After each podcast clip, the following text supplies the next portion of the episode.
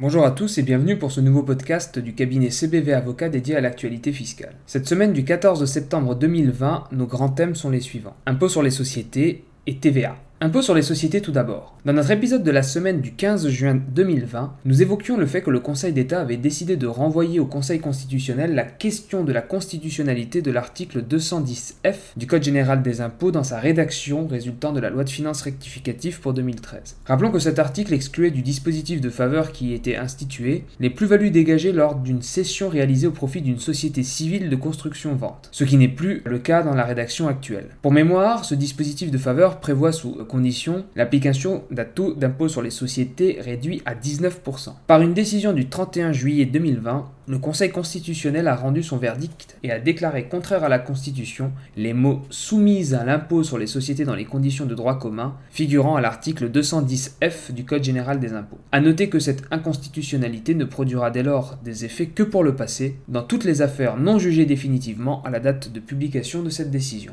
Dans une réponse ministérielle, le gouvernement est venu confirmer que la prise en charge par une SARL des charges sociales dues sur les dividendes versés à un gérant majoritaire présente le caractère d'un supplément de rémunération déductible du résultat imposable à l'impôt sur les sociétés et ce, en vertu de l'article 211 du Code général des impôts. Corrélativement, le montant pris en charge par la société constitue donc un avantage imposable à l'impôt sur le revenu au nom du dirigeant et ce, dans les conditions de droit commun des revenus de l'article 62 du Code général des impôts. Passons maintenant à nos actualités TVA. Dans un arrêt du 9 septembre dernier, le Conseil d'État confirme qu'un contribuable est autorisé à opter pour soumettre à la TVA la location de certains locaux seulement d'un même bâtiment sans que cela n'ait pour effet de soumettre à cette taxe la location des autres locaux de ce même bâtiment, et ce, contrairement à ce que soutenait l'administration fiscale en l'espèce.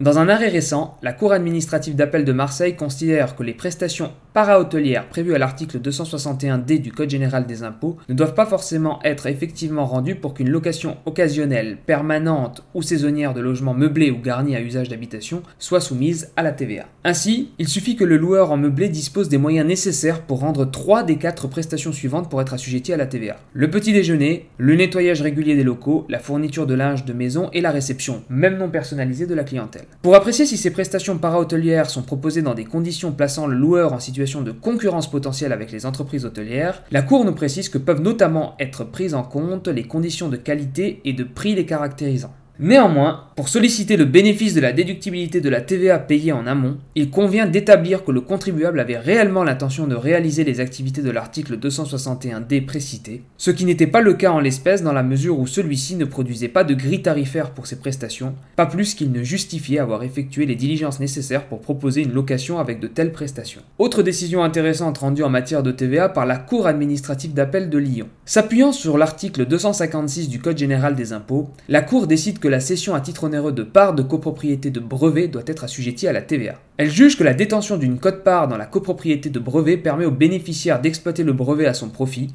de concéder à un tiers une licence d'exploitation non exclusive à son profit et d'accorder une licence d'exploitation exclusive.